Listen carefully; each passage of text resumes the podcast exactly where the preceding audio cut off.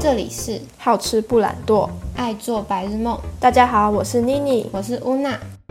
会创这个频道是因为我们真的很常做梦，也蛮常跟身边的朋友分享自己做很夸张的梦。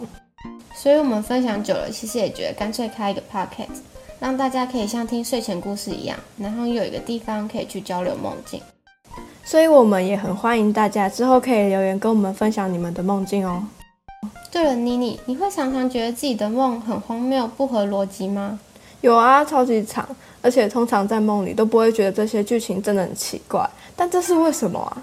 这是因为我们做梦的时候啊，大脑中负责逻辑和控制的前额叶是在休息的，所以记忆中某些片段就会不受约束的活跃起来，可能就表现出和正常心理活动不同的千奇百怪的梦。我之前也听说所做的梦境会跟当时一些心理的感受有关系，所以可以通过梦境反映出心理真实的想法。